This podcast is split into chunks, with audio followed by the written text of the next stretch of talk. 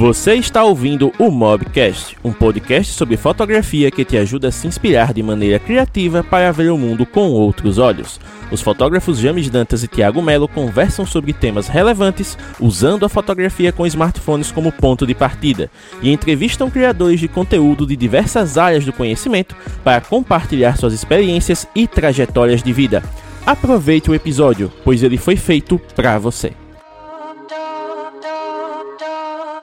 Então, mobgrafista, seja muito bem-vindo a mais um bate-papo aqui no Mobgrafando e dessa vez estamos com a presença ilustre da Carline Cordeiro, que é turismóloga, mestra, professora universitária e que hoje vai falar conosco sobre a importância da fotografia no turismo. Aqui do meu lado temos também o Tiago Melo, como sempre, hoje ele ajeitou o microfone, graças a Deus, então vai participar do Líder conosco. E para começar, Carline, seja muito bem-vinda, é um prazer tê-la aqui. Inclusive, devo me retratar aqui porque a gente se conhece pessoalmente, é brother, tem muito papo para trocar. E eu demorei que só para poder te chamar para uma live aqui. Então, antes tarde do que nunca, fique à vontade. Que é isso, bateu saudade, bateu saudade. é. Boa noite, pessoal. Então, como o Jami já falou, né, sou turismóloga ou bacharel em turismo pela Universidade Federal de Alagoas. Tenho pós-graduação em gestão pública e mestrado em dinâmicas territoriais e cultura. Né? Então, na realidade, minha linha de pesquisa e desenvolvimento realmente é, justa, é justamente sobre desenvolvimento né, do, dos atrativos turísticos das cidades, é, planejamento, perceber segmentos. Então, tem a pesquisa realmente aí voltada para o desenvolvimento de segmentos turísticos que pode acontecer no local ou nos atrativos. Tiago, né? na última live que a gente fez com a Paula, né, que inclusive a Carolina estava acompanhando também assiduamente lá, porque foi um tema que interessava ela, inclusive foi ela que sugeriu a convidada, você meio que estava falando Olha. da questão do, das, da, dos, dos, edifícios abandonados de campos, do potencial que tem hoje. Você particularmente está animado para saber como traçar estratégias depois para aprender aqui com quem sabe, para fazer projetos aí para desenvolver campos? Com certeza, né? A gente sempre está animado para ver esse tipo de coisa. Não, e até por isso eu vi que a Ah, pode continuar, gente. Pode continuar. Carlinhos? Não, que eu vi até que a Fátima comentou sobre o, sobre o quadro, né? Sobre. Acho que algumas pessoas já conhecem o quadro, a, a igreja que está ao meu fundo, né? Que na realidade é cenário muitas vezes das fotos do James, mesmo que a igreja Nossa das Correntes. É um quadro pintado por um artista. Da, na, na, ele nasceu em Igreja Nova, né? Só que mora aqui em Peneiro, que é o Dório Feitosa. Eu acho, acho sensacional os quadros dele, porque não são, não são tintas, na verdade, ele pinta com verniz. E eu acho isso sensacional. Uou. É, ele tem uma técnica é. bem particular. Eu tava assim de olho, né? Porque eu não sei se a, se a Carline sabe, mas eu também já, já participei de muito, durante muito tempo da área da pintura, né? Por oito anos direto, todos os dias trabalhando com pintura. E eu fiquei de olho, assim, você estava se apresentando, falando, e eu de olho no quadro lá atrás, assim, nossa, tá me ganhando aquele quadro. e agora, sabendo que foi técnica com verniz, eu tô ainda mais encantado, assim, tá sensacional ah. Inclusive, depois, Tiago, eu te mando o perfil do Dória para você analisar as outras obras dele. Oh, por favor, cara. Com certeza vai querer trocar figurinhas. E antes de mais nada, né, já, a Carne Meu que já se apresentou aqui, mas a gente sempre faz uma pergunta padrão para também saber um pouco mais da da parte pessoal do convidado, para saber como é que ele se enxerga e tudo mais. A gente diz que é a pergunta mais fácil, mas tem muita gente que considera mais difícil, né? Então, quem seria Carline Cordeiro por Carline Cordeiro? Se apresenta aí para a galera, Carline. É, realmente é mais difícil. então, na verdade, eu sou uma curiosa. Né? Já me conhece, mas já sou uma curiosa e tenho justamente essa questão de estar procurando novidades. Eu acho que na verdade não pode estar na zona de conforto. Então, sou curiosa, sou uma pessoa que está ali sempre buscando uma novidade, tentando saber um pouco mais, até mesmo, mesmo um pouco mais da nossa história, da minha história. Eu acredito que isso é muito interessante, é muito essencial a gente conhecer a nossa história, conhecer o nosso local. Então, eu acho que a Carlene se daria a sensação de curiosa mesmo, né? A curiosidade de poder estar aí mostrando um pouco mais.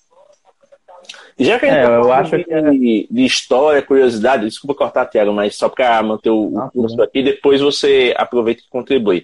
É, já que a gente está falando de história tal e tudo mais, essa questão da, de buscar entender um pouco mais o, do seu meio, né, do que te cerca, do que contribui para o seu crescimento e tudo mais, como é que surgiu o interesse por estudar turismo? Então, na verdade, minha mãe é historiadora, né? Então, hum. minha mãe é historiadora, a gente tem ela sempre teve essa questão justamente de mostrar um outro lado da história, vamos dizer assim. Não aquele lado que estava desenhado nos, nos livros.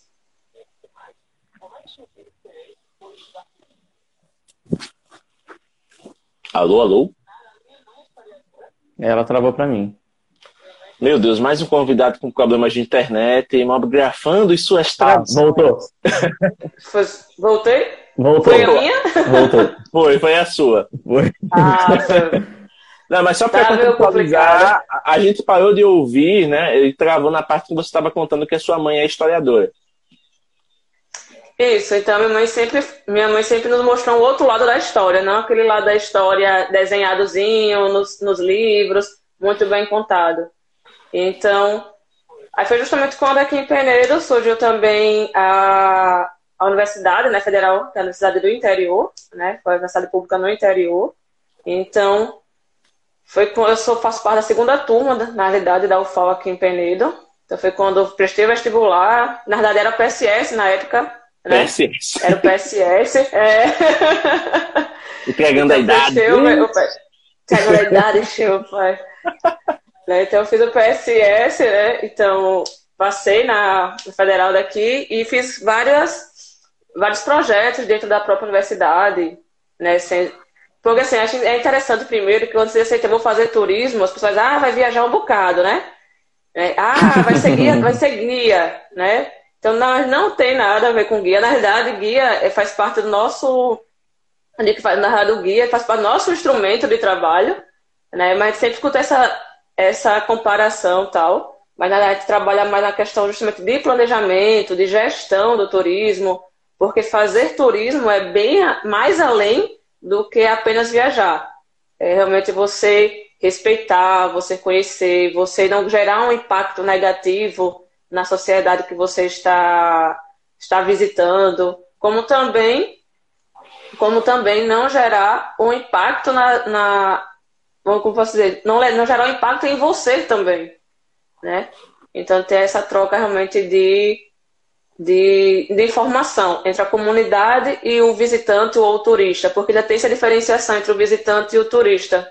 E foi a partir daí até que me surgiu essa diferenciação entre visitante e turista que me veio realmente o up de trabalhar esse sentido de desenvolvimento do, uhum. do turismo em si porque eu parto uhum. da premissa de que não existe, na realidade, o turista é, errado ou o, o local errado para o turista. Na realidade, existem segmentos errados. Exemplo, tem pessoas que têm características do turismo sol e praia. Aquele que vai para pra, pra praia, para farofão, que realmente gosta daquele fuzuê. Mas quando ele vai para o museu, que é o, que é o turismo cultural, ele já não se sente tanto uhum. atrativo, já não gosta, tal, tal. Então, assim, na realidade, tem que encaixar aí o perfil do turista com o perfil do local que ele está visitando. Por isso tem que fazer, ah, eu não gosto de viajar. Não, você está viajando por lugares errados. Né? Tem essa situação. Carline, só uma dúvida. Você falou que tem uma diferença entre visitante e turista. Qual seria essa, essa diferença para mim que sou leigo? Então, o turista ele passa mais de 24 horas no local e ele, e ele usufrui, na realidade, da cidade como um todo. De hospedagem, de alimentação, de conhecer a cultura. E já o visitante, ele, normalmente, ele vai para o local, visita rapidamente a cidade, ou o local que está visitando, e vai embora. Entendi. Então, esse seria o visitante. Ele vai apenas realmente por algumas horas e volta. Ele não tem esse essa vivência real, vamos dizer assim, essa vivência com de a conhecer de fato a cidade, né? Isso. Entendi.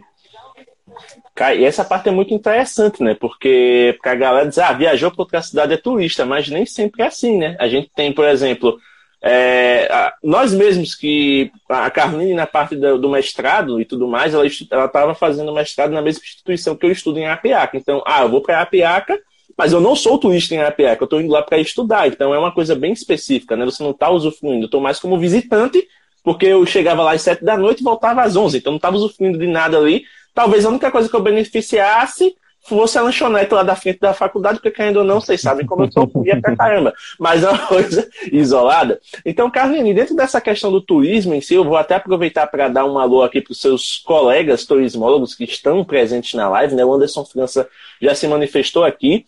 Temos o Fred também, o Fred por aí que ele é guia e está sempre aqui presente nas lives, é mobigrafista, então ele deve estar aproveitando nossa. bastante esse tema. E já tem uma pergunta aqui, ó. É, a Fátima, inclusive, quer saber de você como classificar aquela pessoa que gosta de fotografar os monumentos e os casarios. Que tipo de turista ela é? Para mim, ela é sensacional. É, não, então, na realidade, Fátima, vai depender. Se ela foi para a viagem com o objetivo de lazer, né? Foi para a viagem com, com o objetivo de lazer e passou mais de 24 horas, ela é turista. É, mas ela está realmente ali, eita, estou passando pelo local e quero tirar foto, né, ele não seria um turista.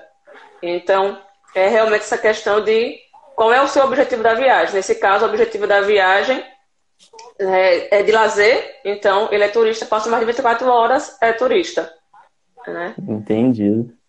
Carline, e aproveitando essa questão, já que estamos aqui explicando turismo para leigos, os bastidores e tudo mais, a gente está falando muito do turista para lazer, da pessoa que passa mais de 24 horas, da pessoa que curte a viagem, mas existe algum tipo de turista profissional também? Pessoa que vai para outra cidade para trabalhar e acaba usufruindo lá do, dos aparatos que a cidade tem a oferecer? Sim, sim, que é o turismo de negócio. Na realidade, hum. o turismo de negócio ele vai a trabalho. O turismo de negócio ele vai a trabalho ou ele vai para ou um congresso, né, que é a questão do turismo de negócio. Então, assim, só que justamente para existem características diferentes. Nem toda, nem toda cidade tem características de de negócio. Por quê? Essa, essa cidade ela tem que ser é, bem mais equipada com auditórios, por exemplo, com, com, com hotéis suficientes, né? no caso, meio de hospedagem suficiente, não apenas hotéis, mas meio de hospedagem, pousada, albergue, albergue, porque eles possuem características diferentes daquele do lazer. Né? Então, tem o turismo de negócio. Ele vai a trabalho, vai realmente com o objetivo de trabalhar.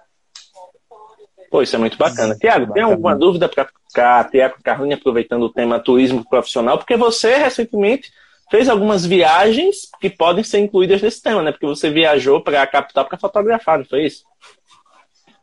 Então, não foi, não, não tem, não, tem um pouco mais de tempo, né? Não, é, não foi tão recente assim, mas Mas eu fui, foi, foi, teve um período que eu falei, poxa, eu vou viajar, preciso descansar, preciso relaxar.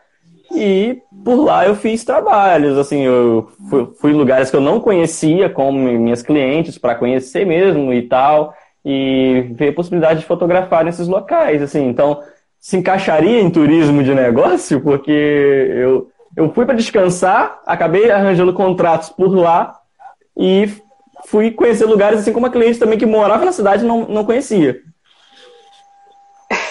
Não sei se se encaixa em turismo, mas. É, né, você foi mais a lazer, né? Aproveitou a ida para trabalhar, é. né? Mas foi realmente é, a lazer. eu fui para descansar e conhecer algumas coisas da capital que eu também não conhecia, né? Só que. Que até, vou até pegar o gancho aí, é um dos segmentos que está crescendo, mas é que até o momento não foi considerado como um segmento padrão do Ministério do Turismo e tudo mais, mas está uhum. crescendo muito é justamente o turismo fotográfico.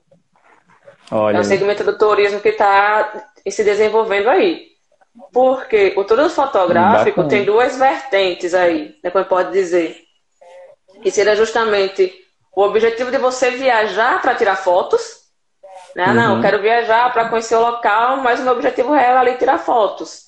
Então ele se envolve aí a questão do próprio lazer. E também tem outra vertente do turismo fotográfico, que é aquela ideia assim, é, você é guia da cidade, você é fotógrafo, você é guia, e a pessoa contrata você para estar tá tirando fotos dela conhecendo o local. Isso é interessante. Então, assim, porque o que, porque o que acontece, pessoal? Não sei se você já aconteceu com vocês, mas eu até recentemente recebi um vídeo de um colega meu que ele tava pulando tirolesa, assim, e ele tava aqui, assim, com o telefone o tempo todo olhando para ele. Né? E ele não tava nada uhum. olhando a paisagem. Ele não curtia a paisagem, ele não curtia o que estava acontecendo. Aí eu disse, cara, olha para a paisagem, olha o que você está fazendo. Né? Então, justamente como uma forma de suprir essas situações de que a gente está, às vezes, preocupado mais em mostrar a gente do que, do que organizar ali, né? do que organizar, do que, do que olhar aquele local. Então, justamente surgiria aí o, o turismo fotográfico, a pessoa que seria contratada para estar tá registrando esse, esses momentos. Como acontece às vezes também de estarmos, exemplo, a gente entra, pronto, Ilhas das Correntes, Ilhas da Corrente. Né? A gente entra no ponto turístico, tá ali o rapaz informando, tá ali o rapaz contando a história e tá lá o pessoal tirando foto sem nem estar tá ligando o cara tá falando, né? Então ele não tá ali exatamente para né? Acontece bastante. Então imagina ter uma pessoa ali para estar tá tirando foto de você, tirando fotos, você está ali conhecendo, está ali visitando realmente, e a pessoa está pegando esses momentos da sua viagem.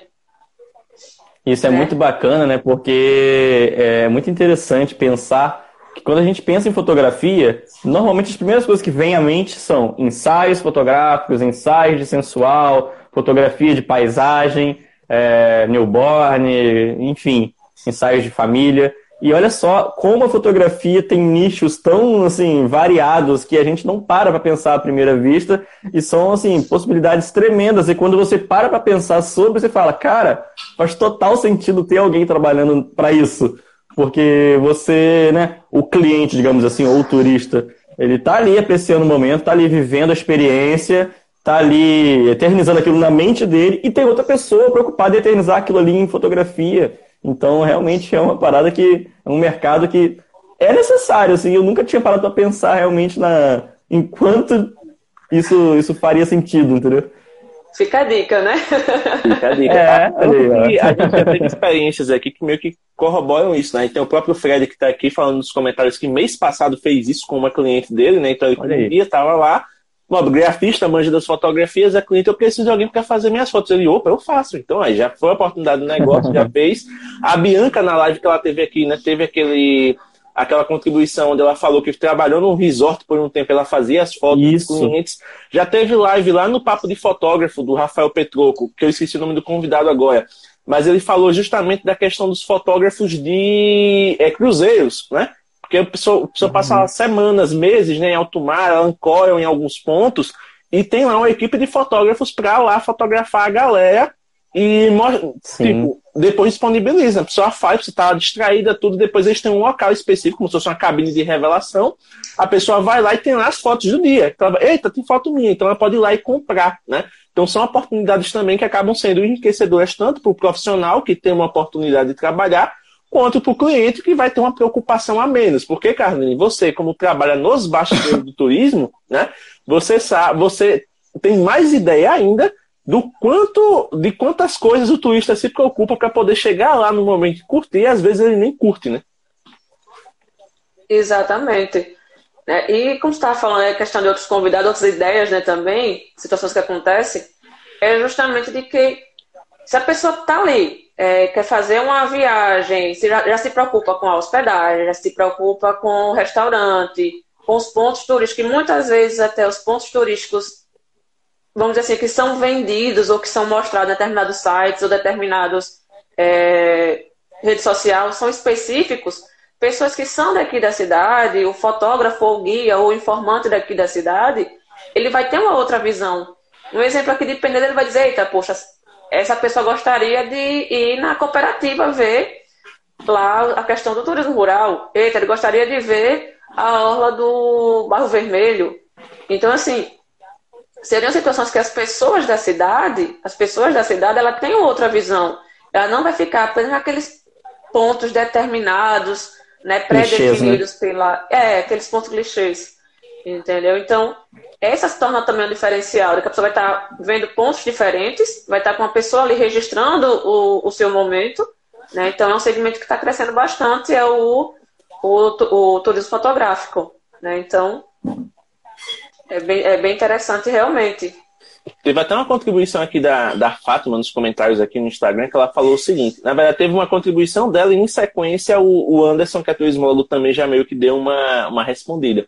E a Fátima falou o seguinte: acho que falta muita informação sobre pontos turísticos, deveria haver um site específico para isso. Infelizmente, terminaram com o guia quatro rodas, né? Porque antes da internet, a gente tinha os famosos guias, né? Que, tipo, a galera rodava o uhum. Brasil, fazia lá o mapa e aí diz, opa, tem um negócio aqui, ano que vem tem que aparecer mais coisas. E aparecer, porque o Brasil grande do jeito que é, sempre quer surgindo novidades, sempre quer surgindo mais coisas para mapear, e os guias iam ficando cada vez mais ricos. Aí o Anderson falou aqui, ó.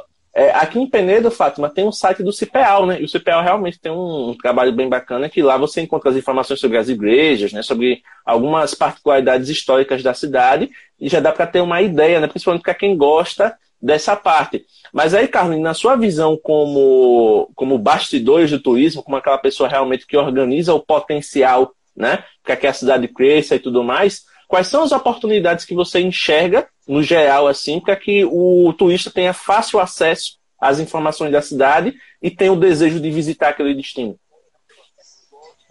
Então, uma, algo que realmente teve uma mudança muito grande, da, como a questão do quatro rodas mesmo, né, do papel para o digital. A gente observa muito essa mudança do, do papel para o digital. Só que é, nem todo mundo tem facilidade do digital. Isso. Tem essa situação também. Né? O, o nichos são diferentes, são nichos diferentes do papel para o, para o digital. Que é justamente hoje que, como você falou, tem o site do Simpeal, só que também tem hoje o Instagram. Né? O Instagram hoje é uma rede de fotos, na realidade, o Instagram é uma rede de fotos, e que facilita muito essa questão da, da divulgação, de, da divulgação das fotos, dos pontos turísticos, mas é necessário e muito importante que se tenha um site ou perfil específico do município, né, do município, do estado e a nível federal também. Porque uhum. não adianta estar tá divulgando apenas determinados locais, né? Porque como o Brasil é enorme, na verdade, o Brasil é muito grande. Eu digo até, eu até brinco, às vezes, aqui, aqui em Peneiro mesmo, que é pequeno, né? A gente não consegue conhecer tudo realmente, né? A gente não consegue conhecer tudo. Então, imagina por que eu digo isso. Porque a gente conhece os locais apenas pelo passar ou pelo vir, né? E não para parar realmente ali, escutar a história, conhecer realmente, né? Então, tem que ter esse mix realmente do papel com o digital. Uma coisa que eu estava até lendo ontem, gente, é, para vocês terem uma noção, né? É, eu descobri ontem que a minha cidade, Campos dos Goitacazes, é a sexta maior, é o sexto maior município do Brasil em território, né?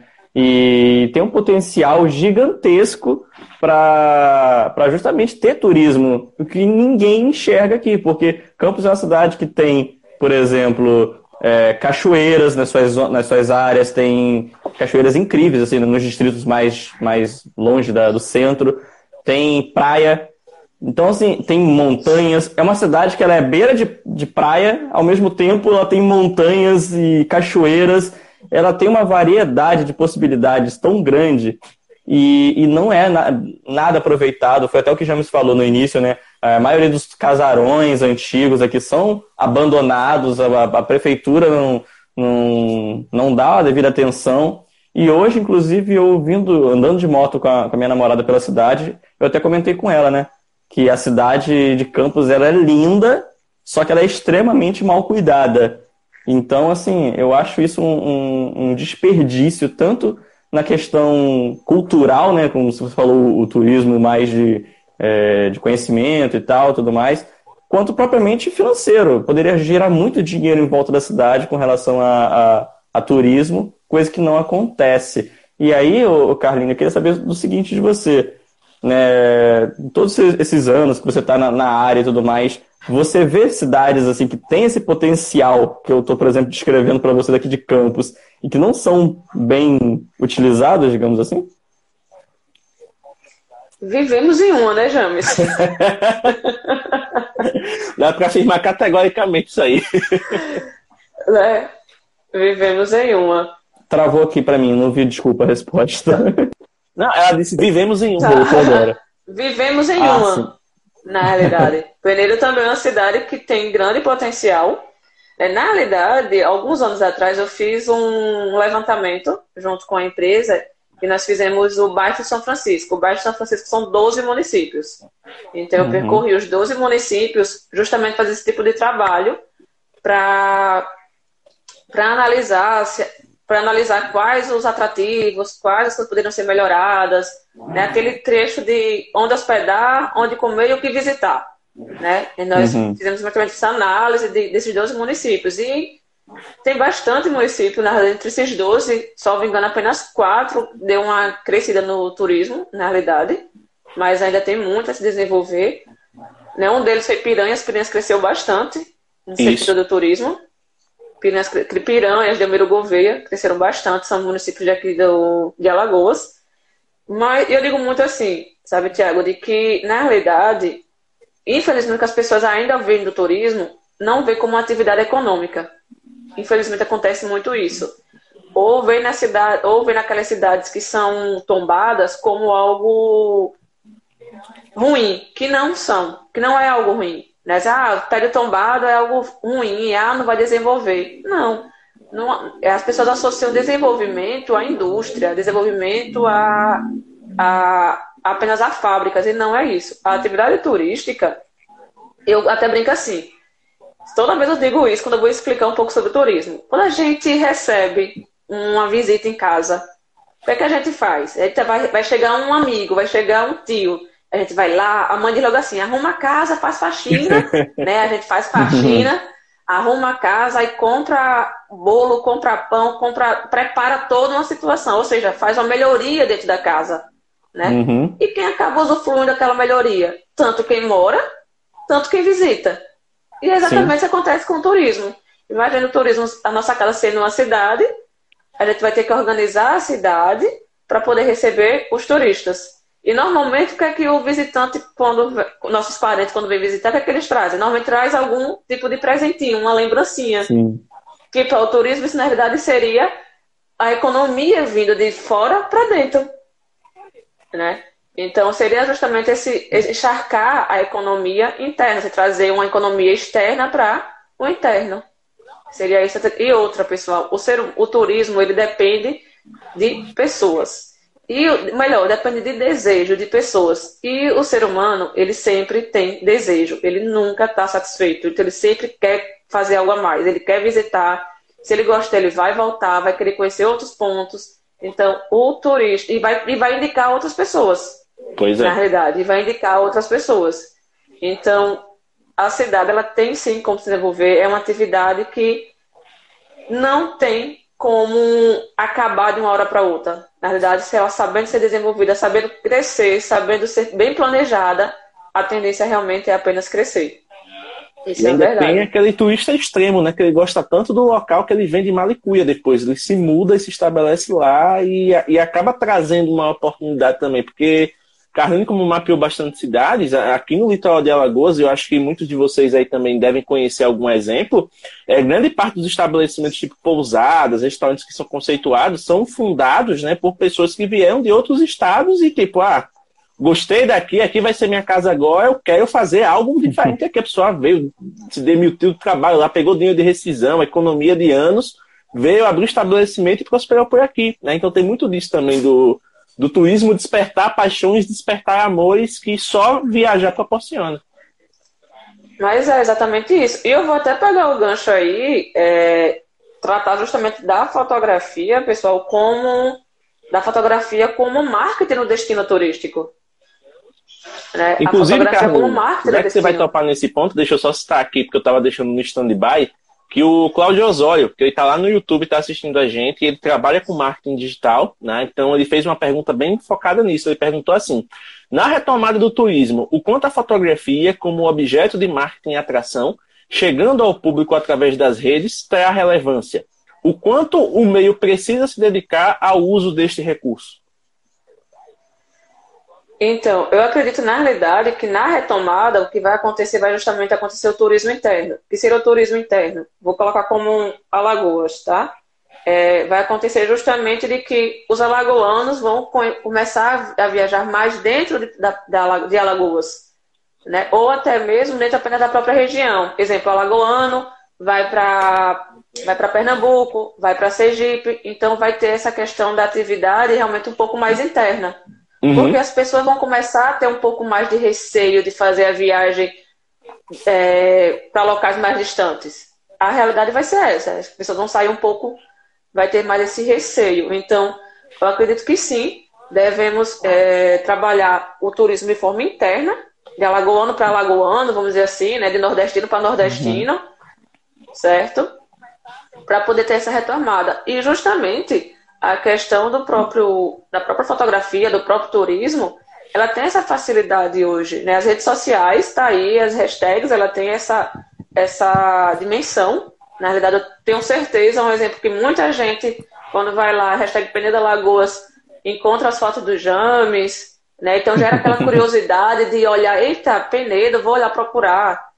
De tal maneira também a gente quando vai vai lá na, na, busca na internet, né? Coloca a cidade, vai logo em imagens, que a gente já quer ver realmente já a imagem. A gente não uhum. quer ver. É, a gente não quer ver a história, a gente aproveita, quero ver a imagem, para ver aquilo que vai chamar a atenção. É, eu lembro que uma, uma das minhas viagens, quando eu me apresentei, né?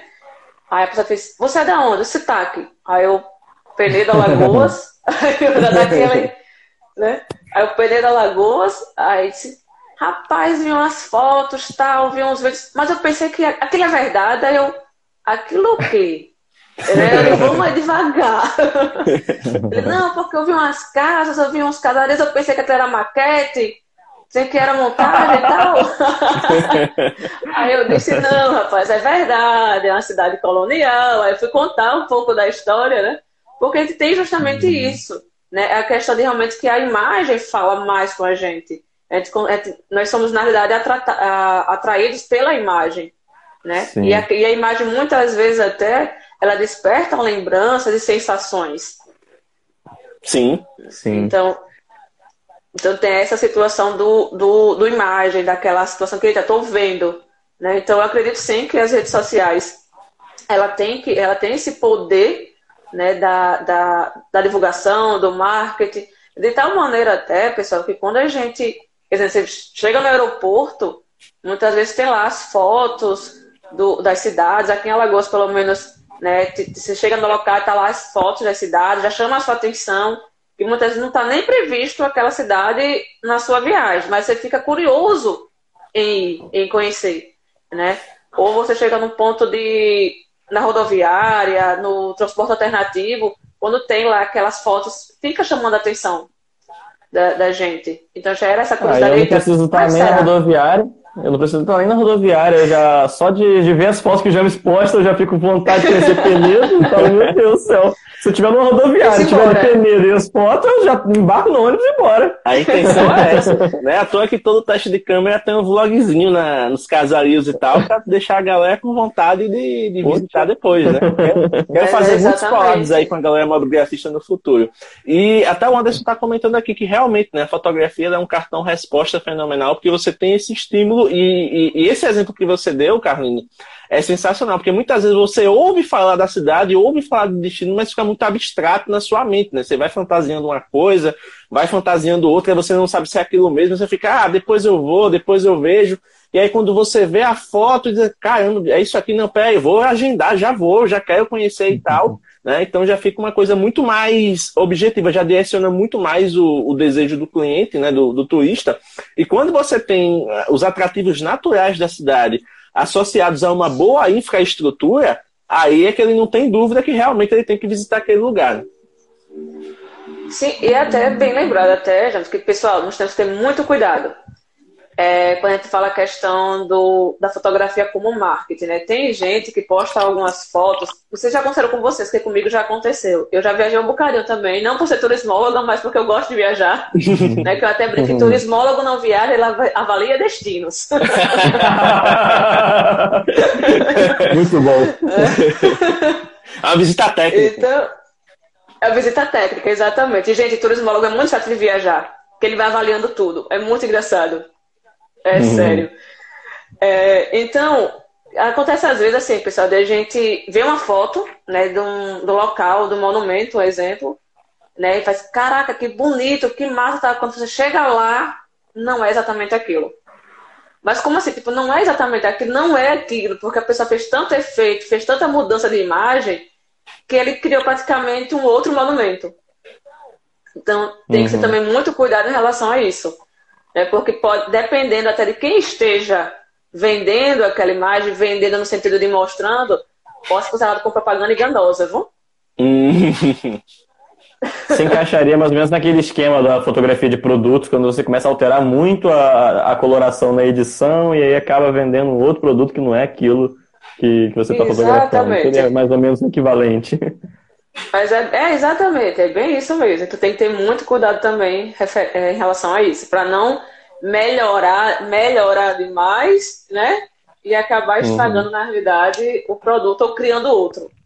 É, tem essa questão também. Né? Você colocar a expectativa do cliente lá em cima e quando ele chega não é nada daquilo que ele viu, né? Porque ele tem a prévia ali na internet e, e até esse argumento é, não, achei que era montagem, é maquete e tal, então é bem justificado, porque hoje tem tanta manipulação de imagem, tem tanta coisa que é feita ali para dar uma melhorada digital que a pessoa tem que ficar com o pé atrás mesmo, né? Por isso que ela vai muito em, em serviços como o TripAdvisor, né, e, e, e, demais, que eles veem lá as, as, avaliações de quem já foi lá e eles conseguem ter uma noção melhor, né, de realmente, ah, essa viagem vai valer a pena, isso está mais ou menos compatível com o que está sendo anunciado.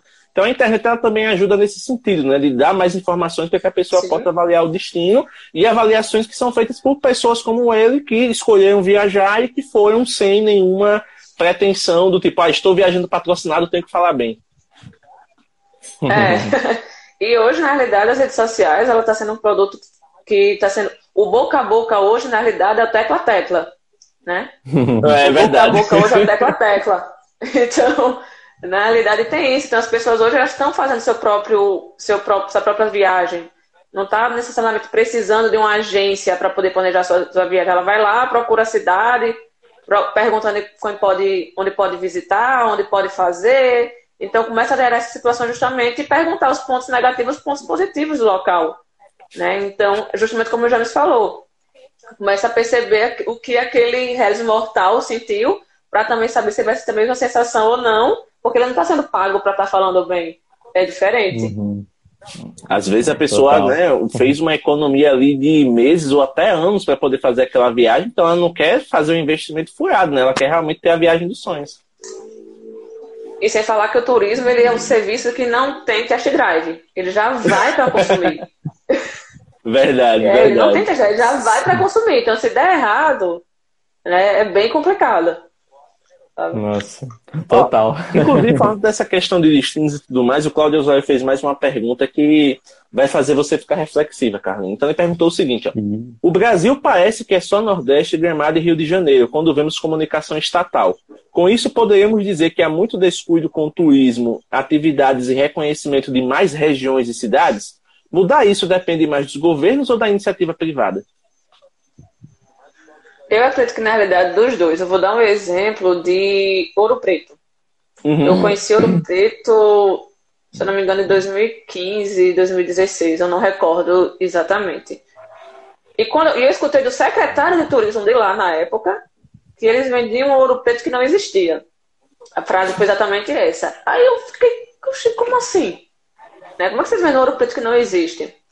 Então, eles que na realidade o turismo começou lá sendo pressionado pelos empreendedores, pelos empresários. Uhum. Porque os empresários começaram a cobrar da gestão pública. Disse, olha, tem que melhorar porque o pessoal está vindo aqui visitar. Tem que melhorar porque eu tenho que crescer o meu comércio. Né? Então começou realmente aquela rede de, do setor privado a cobrar do, do setor público. Por quê? É, o setor público, eles acabam tendo uma visão, na realidade, tri, né, de trio ele acaba percebendo que, ah, se eu tiver uma boa saúde, uma boa educação, uma boa segurança, está suficiente. E que não é assim. Na verdade, tem que ter uma economia. Né? E que essa economia pode vir sim do turismo. Né? Porque o que não pode acontecer em nenhuma cidade é a, mono, a, a questão do monocultura ou monoturismo. Vamos dizer assim, na verdade, onde a única economia ou melhor, um único produto é que vai ser da economia. Uhum. Né? Exemplo, ah, tem aqui a monocultura da cana de açúcar, a monocultura que toda loja vende roupa e calçado, né? Então a gente tem que ter essa variedade. Então, realmente, isso depende dos dois lados. Só que eu digo que a gestão pública ela começa a sair um pouco da, do conforto quando o setor privado começa a pressionar. Quando o setor privado começa a pressionar a gestão pública de que, e mostrar que aquilo realmente traz bons resultados, a gestão pública ela sente-se pressionada a fazer. Porque ela tem essa tendência a trabalhar só com saúde, educação e segurança. Uhum. Infelizmente, é uma, é uma verdade. Se você for ler qualquer livro, qualquer situação de, de como gerir órgão público, vai ser essa, essas três palavrinhas. Né? Então, realmente é algo que precisa dos dois, mas que alguém vai ter que pressionar. E normalmente essa pressão vai vir do setor privado. É, por quê, pessoal? A, o turismo ele vai envolver, na, ele envolve na realidade uma rede. Exemplo, eu não vou para uma cidade que eu não vou me sentir segura. Uhum. Eu não vou para essa que eu não vou me sentir Sim. segura. Pô, eu tô, tô, ali com meu telefone e do nada vou ser assaltada, né? Ou então, ah, vou para um local que eu vou comer, vou passar mal, uma culinária diferente, vou passar mal, não tem uma rede de saúde. Né? Então, tem a ver? Tem a ver, claro. Na realidade, é a situação que você vai tratar de maneira conjunta. Então, o turismo, ele envolve todos os setores. Sim. Ele envolve todos os setores, econômicos, né, de segurança, saúde, de maneira geral. Então, realmente tem que estar ali trabalhando em conjunto, mas tem que ter essa uhum. pressão, porque infelizmente a gestão pública só trabalha com pressão.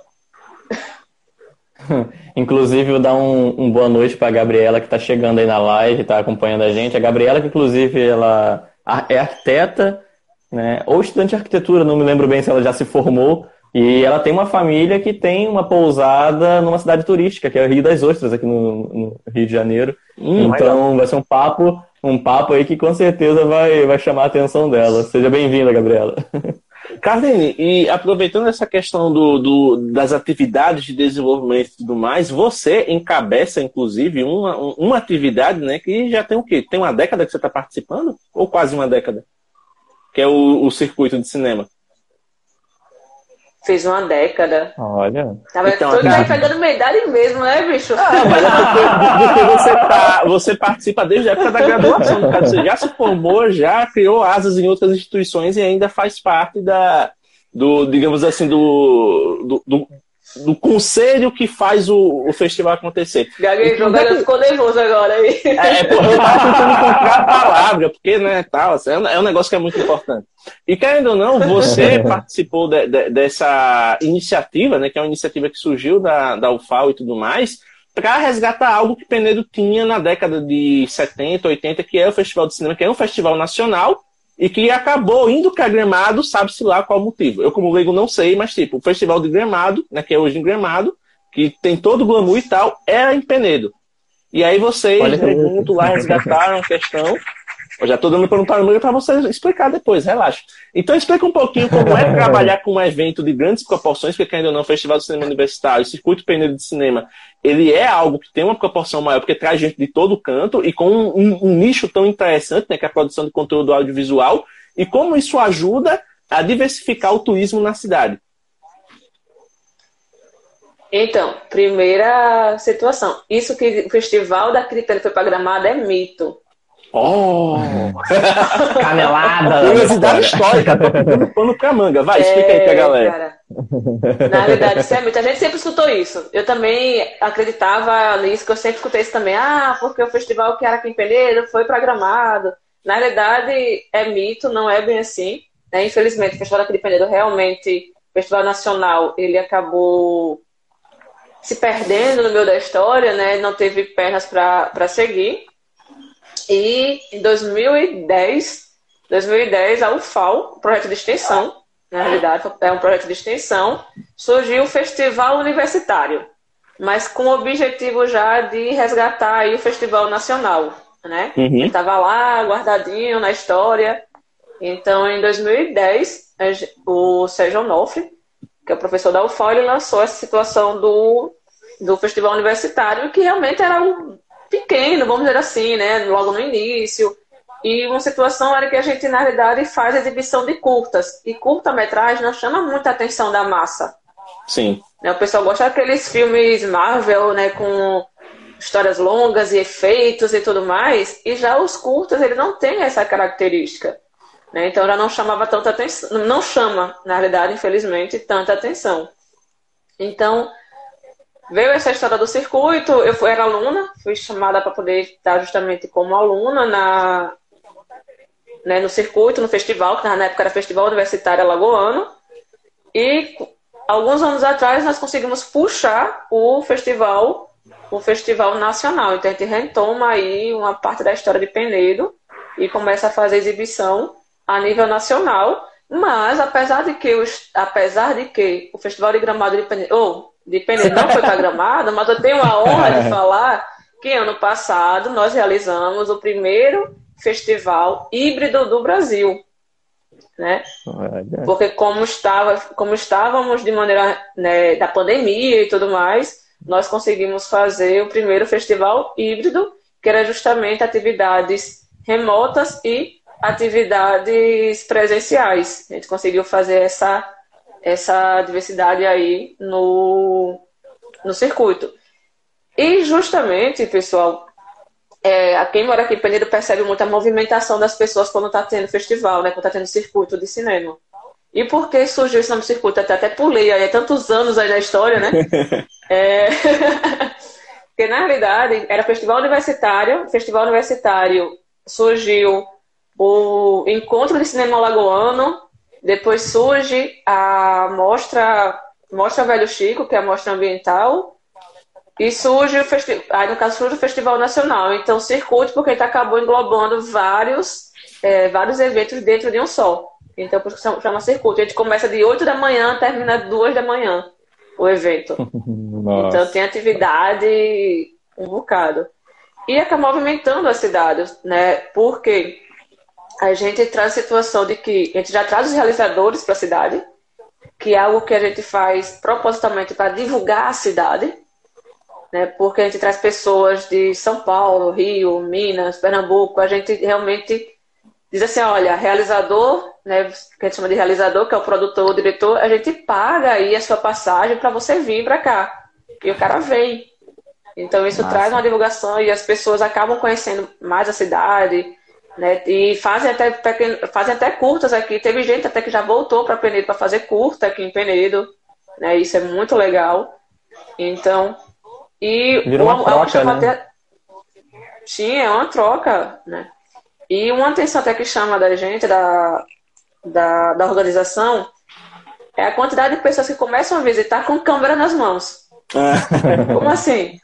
É, porque antes, é quando as pessoas vinham, até a pessoa daquele Penedo mesmo também ia né, para a sala de exibição, que a gente monta a sala de exibição. Porque a gente monta uma sala de exibição na praça para 700 pessoas. Então, assim, é, é um negócio que a gente, a gente até brinca, a gente é muito louco, a gente faz umas coisas que. né? Então, e aí gente vai percebendo que logo no começo o pessoal não vinha com câmera, não vinha com telefone, não tinha, tinha vergonha de fotografar ou de filmar. Só que depois foi, com o passar dos anos, agora começou a vir com câmera, né, participar mais das oficinas, que a gente faz oficina de fotografia, oficina de, de roteiro, a gente começou a perceber que as pessoas de Peneiro começaram a aderir, né? De tal forma que nós tivemos aqui em Peneiro algumas, algumas turmas né, personalizantes do audiovisual, de audiovisual também. Então, isso vai justamente trazer essa movimentação para a cidade e que automaticamente é um evento de grande proporção que um evento de grande proporção que traz o turista para cá, que traz o visitante, gera essa curiosidade de várias pessoas de, toda a parte do Brasil está divulgando a cidade, está postando fotos da cidade, está ali trocando a, a, ideia mesmo com a galera daqui, da, daqui do município, né? Daqui da localidade também. É, e é muito bacana, porque além da, das salas de exibição, eles também trazem painéis interativos com os realizadores, né? Então, assim, a galera tem a oportunidade de perguntar bastante coisa, tirar dúvida. Tem as atrações de nível nacional também, né? Que são atores, diretores de prestígio que vêm para a cidade, que acabam tendo painéis exclusivos ali para a galera interagir. Então é algo que acaba sendo muito motivador, né? Principalmente para quem está no meio, para quem é produtor e que quer ter um incentivo para caramba, vim lá da, do Sudeste, vim lá do Norte e tô tendo aqui o meu filme, minha produção sendo exibida, e ainda tenho a oportunidade de trocar figurinhas aqui com essa galera que é gabaritada, e ao mesmo tempo tem a galera da cidade que tá despertando a curiosidade e que vem. Então, uma coisa que é muito bonita no festival é que chegou num ponto, né, de, de tanto pessoal bater na tecla é, do circuito, do festival, das exibições e tudo mais, e a gente vê famílias indo, né, para prestigiar. A gente vê pai, mãe, os filhinhos lá é, acho que ano passado, bacana. foi ano retrasado, não, ano retrasado, que foi o último presencial. Teve a, a, exibição do filme da Turma da Mônica, né? Então, cheio de criança, aquela coisa toda. Então, assim, é um negócio que traz experiência para todas as idades. E não tem como você não tirar uma tarde, não tirar uma noite para ir lá, prestigiar e sair leve, porque você se diverte bastante com a experiência. Pô, não, esse, esse da Turma da Mônica, eu acho que marcou, assim, o circuito, porque a Mônica e o Cebolinha estavam na cidade. Então, assim, a criançada enlouqueceram. a, cri... a criançada enlouqueceu. E assim, e para tirar foto, para entrar, acho que foi, fez filas, e não foi brincadeira, foi fila assim na praça, digo, gente, não vai caber uhum. todo mundo, e agora? né? Mas eles ficaram aqui a semana toda, a, os atores, né? Como ano passado nós tivemos o Matheus Nastergalli que veio, né? Teve uhum. outro ano que veio o Marcos Palmeiras, então assim, são pessoas que também, e que eu acho muito legal, assim, tipo, eles, poxa, eu não conhecia, eu não sabia que tinha essa cidade aqui tão bonita. Isso é gratificante pra gente. É. Mas é, é muito, muito legal. Eu imagino. Ai, tá que vontade, vontade de ter né, alguém elogiando da minha cidade. Eu, não, eu tenho vontade de alguém, de alguém assim de fora vir olhar para Campos e falar, nossa, que cidade linda, porque a, nem a galera daqui valoriza muito, e assim, e pior que a cidade é linda, cara. É linda, não, então, só, tem, tem potencial. Tem uma, e tem algo é, que a gente faz até antes do circuito, que é justamente as exibições nas escolas. A gente pega, uhum. faz justamente exibições nas escolas, pega os filmes que é, os filmes vencedores, né, do, do ano anterior, e vai fazer exibição. E é muito legal porque as crianças, os adolescentes, eles ficam ali quietos, participam, eles interagem com a gente e que gera essa curiosidade de, eita, quando for ter o circuito eu quero ir lá é, presencial, talvez eu quero ir lá pessoalmente ver a tenda, ver, e que você fala que tem muita criança, muita adolescente que não nunca foi ao cinema. Verdade. Então, a gente, na verdade, traz o cinema para essas pessoas, né? Você fala também que nós temos situação de ter intérpretes também de, dos filmes. Oh, tem intérpretes. Então, assim, eu mesmo, uma das cenas que, me, que chamou mais a minha atenção e que me emociona pra caramba foi justamente quando é, uma surda ela estava chorando vendo o filme, né? E depois uma pessoa foi perguntar o porquê que ela estava chorando. Ela disse que na realidade foi a primeira vez que ela estava entendendo realmente o filme. Então, eu assim, aquilo ali pra cara. mim, pô. É. Sério, aquilo ali... Você tem ideia do nível do evento. Eu tô arrepiado, sério mesmo. Sério, aquilo ali pra mim foi muito mágico. Assim, é uma das cenas que eu levo realmente pra vida. Foi essa cena. Então, assim, é bem gratificante, realmente, a questão do próprio circuito também. E que eu vou até aí, eu não sei nem como é que tá o tempo aí, tá? não, tá, fica à é. vontade, tem tempo ainda. Que eu, que eu vou até pegar aí um gancho, essa questão do próprio audiovisual, também da própria fotografia, é justamente a necessidade, que até a Paula também comentou sobre isso, que é justamente a fotografia quanto preservação cultural. Né? A fotografia Sim. quanto preservação cultural. O audiovisual como preservação, que muitas vezes, ah, é apenas um filme, ah, é apenas uma foto. Não, a gente está, na realidade, guardando momentos. Né? Está guardando momentos. Então, assim, você pega uma foto e, e diz, poxa, aqui, aquela foto lhe faz voltar aquela viagem que você fez, ou faz voltar você alguns anos atrás e você, poxa, eu estava desse jeito, eu estava me sentindo daquela forma. Ou então lembra de uma história que aconteceu naquela viagem. Então, a fotografia tem essa essa sensação, a imagem tem essa sensação, esse poder. Não é nem sensação, acho que esse poder realmente de você olhar para uma imagem, olhar para uma foto, olhar para um filme e trazer lembranças, né? Thiago tá aí pensando Sim. agora aí. Não, tô, você tá falando isso e eu tô realmente pensando que o James mencionou mais cedo as minhas, as minhas fotografias lá no, na capital, né, no Rio de Janeiro. E realmente, eu, eu fiz o link com, a, com, as fotos que dessa viagem e automaticamente, toda vez que eu vejo essas fotos, eu lembro das histórias que eu vivi dentro dessa viagem, que foi, foi muita coisa que aconteceu em uma semana que eu fiquei lá, né? E realmente corrobora isso que você está falando, que a fotografia traz totalmente é, aquela, aquela, aquele registro daquilo que a gente viveu ali naquele momento. É, é a história não falada, né? É a história retratada em imagem. E tá ali. É, tanto que até essa questão que a, que a Carminha também né, resgatou mais cedo, que hoje a galera vai na questão, não, vou viajar. Então, antigamente, eu não digo antigamente no tempo dos nossos pais nos avós, antigamente, tipo, uns 5 anos, né? Você uhum. ia viajar, você, caramba, eu vou viajar, você ia, você curtia o trajeto, se você fosse de ônibus, se você fosse de avião, você ia assim olhando a paisagem, aí dava aquele cochilo quando acordava, aí você olhava pra janela, caramba, já é tal hora como tá a paisagem e tudo mais. Tem aquelas paradinhas estratégicas, principalmente quem viaja de ônibus, né? tem aquelas paradinhas estratégicas lá no, nos restaurantes de beira de estrada tudo mais, aí você fica pensando se vai comer ou não vai, mas vê que tá todo mundo indo, você vai junto, e acaba descobrindo que a comida é diferente, um negócio bacana. Aí você chegava no destino, você caramba, velho, que lugar bonito, eu tô, eu tô disposto. Aí você sair andando, perambulando, sem pensar no, no, no tempo, sem pensar em problema, nada, você curtir o momento. Hoje, você pega essa. Porque ainda não é a nossa ferramenta de trabalho, né? É o que extravasa nossa criatividade. Mas, galera, tô viajando.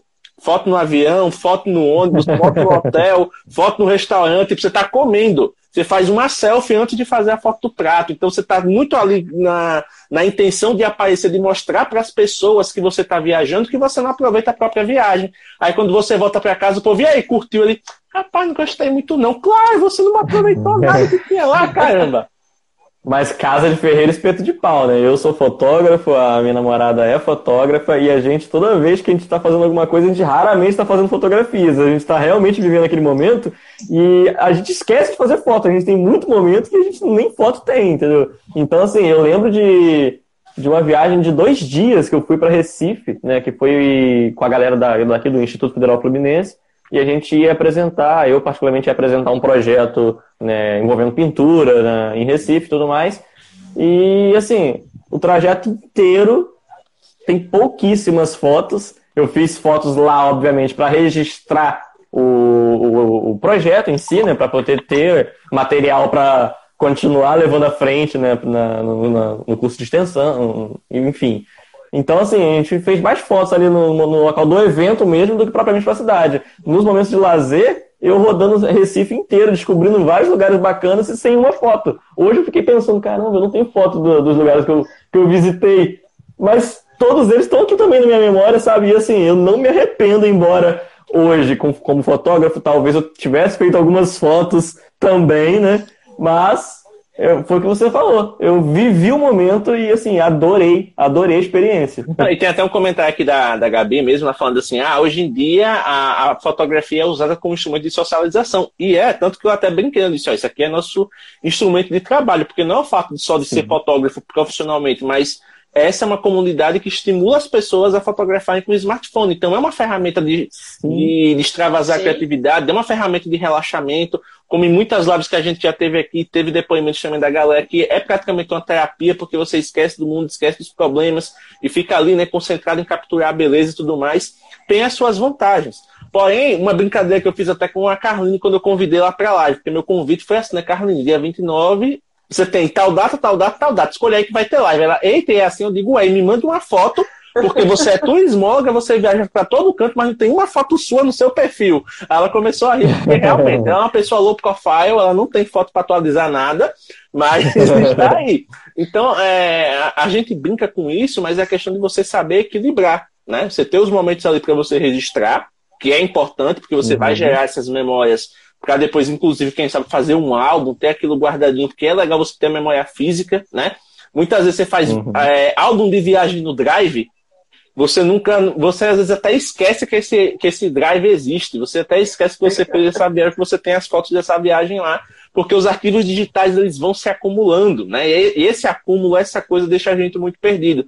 Agora, quando você tem um álbum impresso, bonitinho lá na sua, lá na sua estante, Você chega numa visita na sua casa, que nem a Carline falou, você prepara o bolinho, prepara tudo. Ah, fulano, sabia que ano passado eu fui pra tal canto? E é, deixa eu ver. Você pega o álbum, a pessoa, caramba, coisa linda. Agora, pega o seu pendrive, espete na TV, vai mostrando as fotos, a pessoa vai ver assim, é.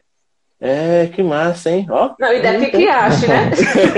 e daqui que acha, exatamente. Então é uma é, é um misto, né? É você saber dosar o, o, viver o momento e o registrar o momento. Porque se você só se preocupar em registrar o momento, você acaba não vivendo ele. Isso. O Fred por aí até falou, né, que hoje em dia você viajar e tudo mais se tornou um sistema visto como ostentação.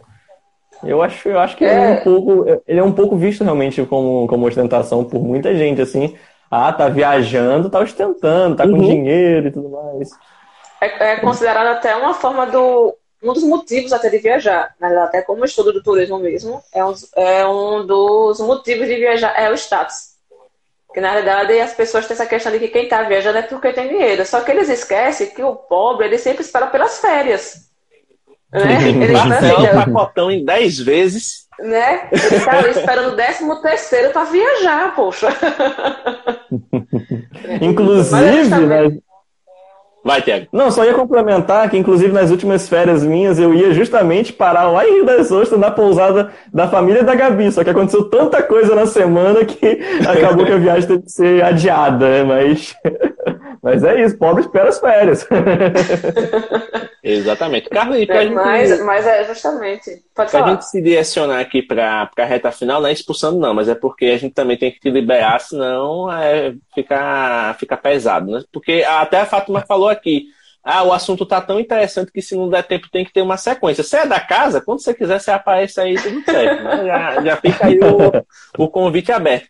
Mas é que a gente tá falando dessa questão do, do vivenciado, registrar e tudo mais, e que hoje, além do status o viajar também é visto pelas pessoas como oportunidade de atualizar as redes sociais, como é que você enxerga o impacto das redes sociais na construção de novos negócios? Porque hoje até existe o termo espaço instagramável, né? Que é a galera que produz espaços ali nos hotéis, nas pousadas, nos restaurantes, para até realmente as pessoas fazendo fotos e aquilo se tornar até um mini ponto turístico. Como é que você enxerga essa dinâmica das redes sociais no turismo em si? Eu acredito de maneira positiva. Na realidade, pessoal, é, vou até dar um exemplo. Tem uns, acho que uns dois anos, tem uns dois anos que um, um canal daqui de Alagoas fez a publicação de uma piscina natural lá em Marechal Deodoro. Né? E ele fez, uma, é, ele fez a propaganda dessa piscina. E na outra semana. Deu uma travadinha, viu, pra mim? Tipo assim. Foi? Deu uma travadinha. Pra mim tava normal. Ah, então deve ter sido na tá internet. Pra mim o Thiago. Não, pra mim tá normal. Pronto, então esquece. depois eu corto essa parte no podcast, mas ah, pode prosseguir. É, então, então o pessoal fez essa divulgação na rede social, né? Tem uns dois anos, eu acho isso, dois, três anos. Então fez essa divulgação na rede social dessa piscina natural lá em Marechal Deodoro. Na outra semana, assim, Tipo, acho que uma semana, 15 dias depois, a piscina estava super mega lotada. E ela não era Nossa. preparada para aquilo, ela não era preparada. Então, assim, eu, eu, lembro que na época me chocou porque o pessoal tava com boia, com barco, assim, tipo, eu digo, oi? Barco? Né? Foi, sério. Aí eu disse, gente, Não duvide é da assim? capacidade assim? do brasileiro, meu querido. Meu Deus. É, né? Aí eu disse, como assim? Por quê? Também tem, tem, tem que ter esse cuidado quando você vai divulgar um local e se ele não tem estrutura para receber aquilo. Então, a primeira coisa é: peraí, eu tenho estrutura para receber? Tenho. Então, posso divulgar. Até que ponto pode ser essa divulgação também? Eu tenho que ter muito esse cuidado. Né? Então, as redes sociais é um lado positivo? É um lado positivo. Isso ninguém pode negar. Mas também tem que ter seus certos limites.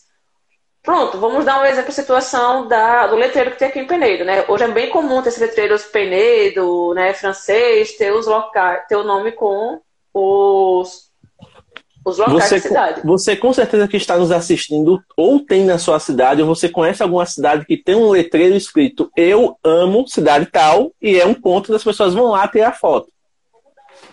Exatamente. Aí o que muitas vezes acontece? Não tem ninguém observando, não tem ninguém vendo, as pessoas sobem, as pessoas pintam, as pessoas plantam, pulam. É, pulam, faz eles coisas e tá lá todo mundo muito junto que na verdade você não consegue nem tirar foto. Né? Você tira a foto com 300 pessoas atrás de você, mas não vê o nome. né? Então, acontece isso também. Então, eu sou a favor das redes sociais, sou a favor do lado positivo, sim, mas tem que ser regrado. Primeiro passo é saber, eu tenho condições de receber. Se eu tiver condições de receber, eu tenho que ver a que escala eu vou divulgar a cidade, a que, a, que escala eu vou divulgar o, o, meu local de trabalho, o hotel, a pousada. Né? Tem que ter realmente esse dosador aí. Certo? Até aqui em Penedo também nós já tivemos situações de que a pessoa né, divulgou a pousada, divulgou o, o meio da hospedagem e simplesmente não teve uma, como posso dizer, não teve um controle de reserva. Então, hum. começa a chegar pessoas, tal, aquela coisa toda, esse, eita, não tenho mais condições de receber, vou indicar fulano. Poxa, mas peraí, né, eu queria ficar na sua pousada, no seu meio da hospedagem. Então, também tem essas situações que podem acontecer. Entendi. Massa. Do mesmo jeito que facilita, pode complicar, né? É, exatamente. Muito bacana. Galera, se vocês tiverem alguma pergunta para fazer, façam agora, nesse momento, nesse instante, porque daqui a pouco Carline vai voltar para a vida reclusa dela, brincadeira. Mas é porque Carline, Carline, Carline costuma chamar ela até de desumilde aqui na brincadeira, porque é uma pessoa extremamente que inteligente, é extremamente capacitada, e ela tem um humor muito peculiar. Ela é o tipo de professora que vai com o camisa dos Power Rangers. Então imagina só a zoeira que ela chega lá de Ranger amarela ela é, bota moral logo lá na sala, então ninguém tem coragem de zoar ela. É o tipo de, de, de professora que educa pelo bullying. Então é maravilhoso, é maravilhoso. não, eu fico imaginando assim, ó, se você não fizer não, não me der respeito nessa aula, eu vou chamar o Megazord, dá licença? Mas é bem por aí. Então, assim, às vezes voa algum pegador, algum pincel, voa assim, pô, pô, pegou. Foi sem querer, né? Mas acontece. Ó, o Fred fez Você está preparando aqui. o aluno para a vida, para ter reflexos. Ó, o Fred falou o seguinte: fazer fotos em lugares turísticos é mais fácil. Penei quando começou a pandemia, porque tive de olhar para lugares, entre aspas, feios e fazer boas fotos assim mesmo. Né? Aí entra a questão da capacidade do fotógrafo e também daquilo que a Carne falou mais no início da live, que é a questão de você não maquiar demais a cidade. Porque se você mostrar um lugar extremamente bonito como extremamente bonito, beleza, ele já é extremamente bonito. Mas você mostrar um lugar extremamente feio como bonito, a pessoa pode criar uma expectativa de ir lá e, tipo, não tem nada para ela, né? não tem Exatamente. Não tem um recurso para ela usar, não tem uma infraestrutura mínima para ela usufruir. Então é um negócio que é bem complicado também. Né? A gente, a gente eu, como profissional da imagem, tem termo, que fazer já. nossa mágica, Olha. mas a gente não pode enganar, né? Isso. Eu ia falar que o meio termo seria é, fotografar os lugares que ainda assim são bacanas, né, é, turisticamente falando, mas que não são aqueles clichês, né? Uhum. É, o exemplo, Rio de Janeiro, Cristo Redentor. É. A, a, aquela magia que as pessoas pensam, vamos fazer uma foto do Cristo Redentor e ficar ela e o Cristo paradinhos lá, aquilo lá é ilusão, porque tem inúmeras pessoas querendo fazer a mesma foto e aquilo lá é um formigueiro em volta do Cristo Redentor. Você não vai conseguir fazer a foto que você imagina. Eita, a Carline caiu? É, foi a internet, foi a emoção do, do bullying dos alunos, aí jogaram praga, a internet caiu, mas ela volta já.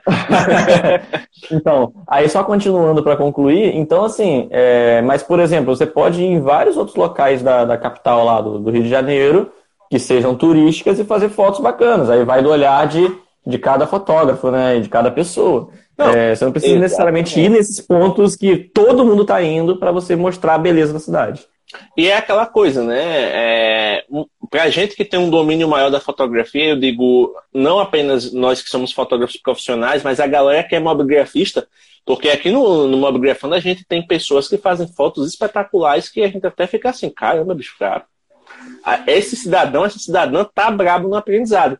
Então o que acontece? A pessoa chega com a criatividade, ela chega num lugar que é comum, que é manjado, que é clichê, mas ela olha para aquilo ali e diz: não, eu vou fazer diferente. Eu vou dar uma volta aqui, vou buscar um outro ângulo, vou com a minha garrafinha d'água, vou espalhar aqui, vou fazer uma pocinha, vou fazer algo para ser diferente, uhum. né? E é isso que acaba destacando a questão do, da, da percepção. Porque o Fred, como ele falou aí, né, o Fred ele é guia, então, obviamente, por ele conhecer os locais da cidade, ele vai ter uma vantagem maior se ele quiser também aliar com o trabalho de fotógrafo. Mas eu já tive um caso de uma turista interna, né, no caso ela é de Pernambuco, que ela veio, entrou em contato comigo no meu perfil pessoal, perguntou quanto era a sessão de fotos e tal. E quando eu perguntei ela como é que ela tinha né, conhecido meu trabalho mais, ela não, estava pensando em ir para Penedo, porque eu sempre gosto de conhecer essas cidades é, menores do interior tudo mais, tenho o hábito de viajar com as amigas, mas esse mês elas estavam, elas estavam possibilitadas, eu não queria perder o embalo, eu resolvi viajar sozinha mesmo. E aí, pesquisando sobre Penedo, eu achei suas fotos. Então, vendo as suas fotos, eu disse: não, é esse tipo de coisa que eu quero e me rendeu um trabalho muito legal que eu levei até o Machado junto para poder né, fazer a parte de vídeo também e, e, render um material visual assim muito bacana. Então, quando você faz a sua. É, demonstra a sua criatividade, mas respeitando aquele senso de expectativa, então você acaba criando um desejo genuíno das pessoas de visitarem aquele lugar. Porque até você lembra daquela aquela live que a gente fez com o Giovanni, né, Tiago, sobre originalidade e tudo mais. Sim, e tinha lá aquele templo na Índia que é muito famoso por, por as pessoas imaginarem que é um portão com um lago gigante, né, que dá um reflexo maravilhoso lá mas nada mais é do que um indiano com um espelhinho que te cobra, sei lá, 5 dólares para fazer a foto e você vai lá e tem uma fila de 300 pessoas atrás de você querendo a mesma foto. Né? Então é uma, é uma expectativa que acaba sendo gigantesca, mas quando você chega lá, meu Deus, eu viajei para cá por isso e não é isso que eu imaginei. Não é aquilo que eu imaginei, exatamente. É. Vamos aproveitar e vamos deixar esse espaço final. Primeiramente, agradecendo a presença de vocês, né, porque o papo foi muito bacana. Todo mundo aqui interagiu pra caramba hoje. Foi um, um espaço bem legal e deu para debater muita coisa a respeito da importância da fotografia no turismo. Tiago, considerações finais para a gente fechar? Não, só agradecer a Carline aí pelo, pelo papo, foi muito bacana mesmo. É, rendeu muita, muito assunto, né?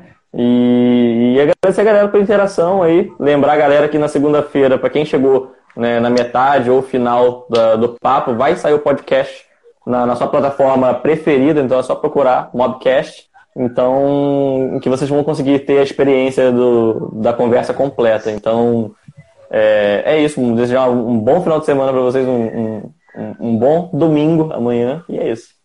Carline, o espaço agora é seu. Aproveite para agradecer a galera, se despedir, chamar a galera para seguir o seu perfil, porque você pode dizer, ah, não posto nada do feed, mas os seus stories rendem coisas boas. Tem muito meme lá e tem muita coisa do feed também. Então aproveita e chama a galera para conhecer o seu trabalho. É isso aí, pessoal. Primeiro agradecer o convite, melhor a intimação, né? agradecer o convite, agradecer é, mas é um convite que eu nunca nego, vai, na verdade, falar em turismo, uma atividade muito boa, ainda mais juntar o turismo com um hobby meu, que é a fotografia, né? Muito obrigada pelo, pelo espaço, sigam aí as minhas redes sociais, né? Podem colocar para seguir aí. Como o James falou, tem muita coisa no feed, né? não tem muita foto minha, mas tem algumas informações aí, os stories rendem alguns, alguns memes, algumas situações aí, né? Então segue aí, pessoal. Muito obrigada pelo espaço.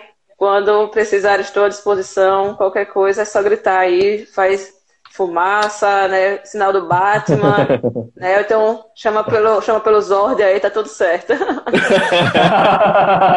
Ótimo. É, então, lembrando, né, pro pessoal, mais uma vez, Carlinhos, muito obrigado. Tem vídeo novo no canal. Segunda-feira sai esse episódio aqui como podcast. Nessa live vai estar disponível no Spotify, Deezer, Apple Podcast, caramba, tudo para você ouvir quando você quiser.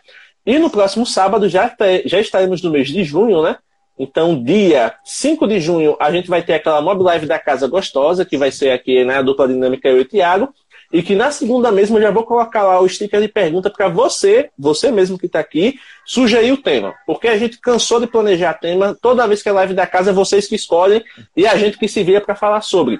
E no dia 12, vamos ter uma live muito especial, que vai ser, dia 12 é dia dos namorados, e vai ser uma live onde as nossas namoradas, no caso Carol e Karina, vão nos entrevistar. Então vai ser uma coisa bem louca, vai ser bem diferente. Então, eu mal posso esperar para que isso aconteça. Então, sábado que vem eu divulgo a agenda completa, mas já adianta essas duas para vocês ficarem ligados. Então, Carlinhos, bom final de semana, valeu mesmo. Tiago, mais uma vez, valeu pela presença. E é isso, pessoal. Até a próxima e tamo junto. Valeu, valeu. tchau, tchau, pessoal. tchau, tchau. Muito obrigado por ter ficado conosco até o final deste episódio. Se você curtiu o que ouviu e quer aprender mais sobre fotografia mobile, por favor, visite o nosso site oficial em www.mobgrafando.com.br. Além de ter acesso aos depoimentos da comunidade, aos destaques do mês e a blog posts riquíssimos, você também consegue interagir com o feed do nosso Instagram, ter acesso ao nosso canal no YouTube e interagir com o grupo oficial do Telegram, onde você pode conversar com mobigrafistas de todo o Brasil. Além disso, você também tem acesso ao Anuário da Mobigrafia 2021, uma pesquisa riquíssima que fizemos com o apoio de outras comunidades e que tem como objetivo mostrar o comportamento de quem fotografa com celular no Brasil. Então é isso, muito obrigado pela atenção e até a próxima.